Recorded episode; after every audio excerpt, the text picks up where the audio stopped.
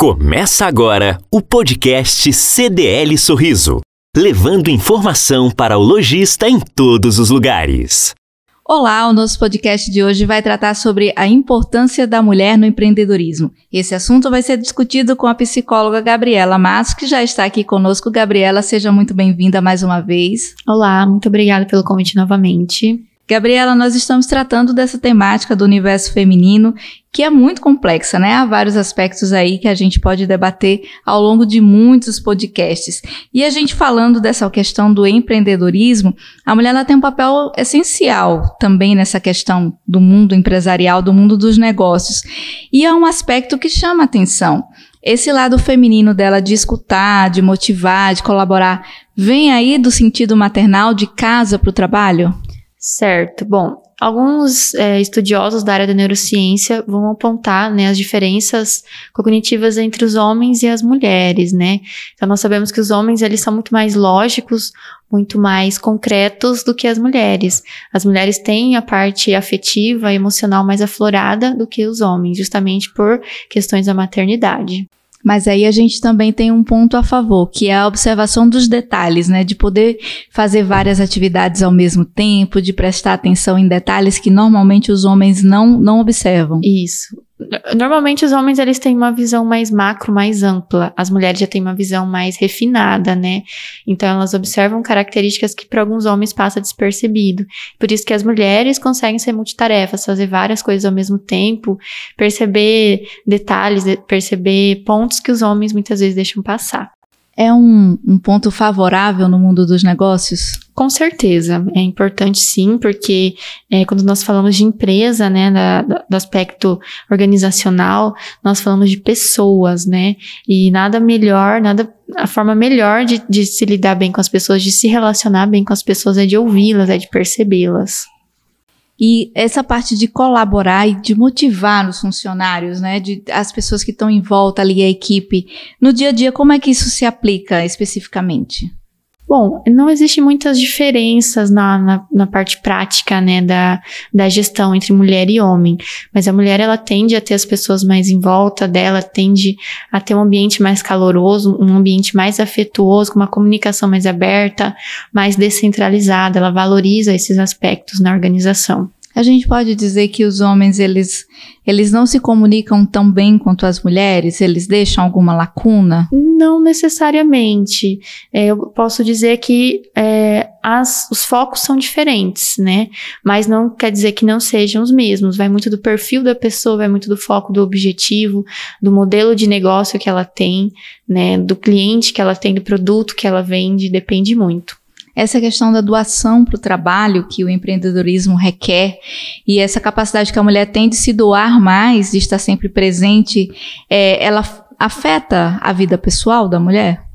Sim, a dedicação, né? Uh, quando temos uma empresa, quando estamos à frente de uma empresa, seja, seja sua própria empresa, seja na direção de uma empresa, isso requer um alto nível de comprometimento, né? Então é fundamental é, que a pessoa ela possa é, ter como prioridade até certo momento a empresa, as necessidades da empresa e também equilibrar isso, né, em casa. É importante que tenha um apoio familiar, né, que tenha o apoio do parceiro, né, que possa também é, separar momentos para viver em família. E o individualismo desse, dessa pessoa, que a mulher ela é uma pessoa, ela é um indivíduo sozinha, simples, independente de ser mãe, de ser esposa, de ser empreendedora.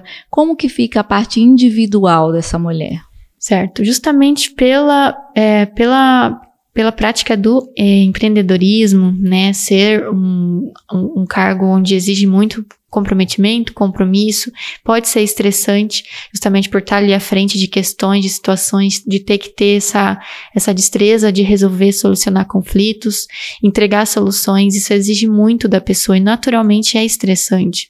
Então a pessoa precisa ter esse equilíbrio, né, ela precisa ter uh, uma vivência fora da empresa também, para que ela possa manter a sua máquina em, em perfeito funcionamento, para que o, o fora da empresa dê energia para quando ela estiver dentro da empresa empresa à, à frente das questões que ela precisa resolver do dia a dia. Ela precisa se conhecer, saber do que ela gosta, é, o, tipo de atividade física que ela gosta, o hobby que ela gosta. Ela precisa estar conectada com esse ser humano que ela é. Exatamente. É importante estar conectada com o ser individual, né, com os anseios, com os medos, com as angústias, com os sonhos, né, com os erros, com os acertos. É, tudo isso é fundamental para a construção do eu, né, para a construção da identidade, com a construção do, dos objetivos, do propósito individual que depois passa a ser organizacional. Né, então é fundamental que ela tenha essa direção, esse leme interno, né, que guie para onde ela precisa ir. Normalmente algumas mulheres quando viram mães, elas até deixam o seu nome de lado e passa a ser a mãe do fulano, a mãe da Gabriela, a mãe da Daisy, e ela não é mais uma pessoa, ela é a mãe. Exatamente. É, no início ali da, do nascimento do filho, até no período da gestação, isso é comum acontecer. Mas é importante que a mãe, que a mulher, ela entenda que ela precisa ter, sim, o seu papel de mãe, precisa ter o seu papel de esposa, o seu papel de eu individual e o seu papel como profissional também. Porque uma coisa não anula a outra e não pode anular né? Porque os filhos crescem, vão para escola, amadurecem, casam e saem vão de ter casa. sua vida. Exatamente. E essa mãe ela não pode parar no tempo, né? E para que ela consiga transitar por todos esses setores, ela precisa construir uma rede de apoio, tanto pessoal quanto profissional, né? Exatamente, ela precisa ter essa ajuda, precisa ter a participação do pai, né, do genitor, também do filho, de familiares, contar com profissionais, com escolas, instituições, com babá, todos que possam auxiliar ela naquele momento. E o autocuidado, onde fica tudo isso? Onde encaixar um tempinho para o autocuidado? O autocuidado fica no momento do eu, né? Naquele momento de, de, de, descansar, naquele momento de colocar as coisas em ordem, de arrumar a casa, aquele momento de tomar uma taça de vinho, de fazer uma caminhada, de assistir um filme, ir no cinema, ir num show quando acabar a pandemia, né? Então, o autocuidado entra nesse aspecto, entra em ir no salão, entra em fazer as unhas, entra em ler um livro, né? Fazer algo que seja prazeroso, que agregue. Alimentação. Que alimentação, cuidado com a alimentação, tudo que faça bem para o corpo e para a alma. Que é tão corrido o dia a dia dessa mulher que ela se alimenta de qualquer coisa. Exatamente. Come o que é mais fácil de fazer, o que está mais fácil ali de preparar. Exatamente. Então é importante que tenha atenção para isso também, que ela não se deixe de lado, né? Que ela não priorize apenas o profissional, nem apenas o maternal, mas também o seu eu enquanto mulher, enquanto pessoa. E como a gente faz para fugir dessa pressão da sociedade pela aquela beleza, aquela eterna juventude? Olha, como fugir? Bom, tem momentos que não tem como fugir, né? Mas é, é necessário que nós tenhamos uma uma concepção que nós tenhamos uma clareza de objetivos, que nós tenhamos uma clareza do que nós queremos para nós mesmas, né? O que nós precisamos fazer e o que isso vai custar. Porque a vida é feita de escolhas. Até quando você não escolhe, você está escolhendo. Então não tem como fugir, tem como ressignificar.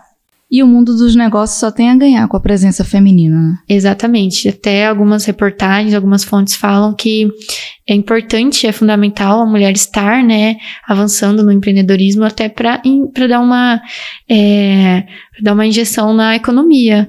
Né? É importante as mulheres estarem à frente porque tem diversos nichos, diversos segmentos que elas podem estar colaborando. Inclusive, elas estão ocupando áreas que eram então predominantemente masculinas, como a mecânica, transportes. Exatamente. É, até pesquisas falam que uh, a busca por, por por recolocação profissional, ou então criação de novos segmentos de mercado, né?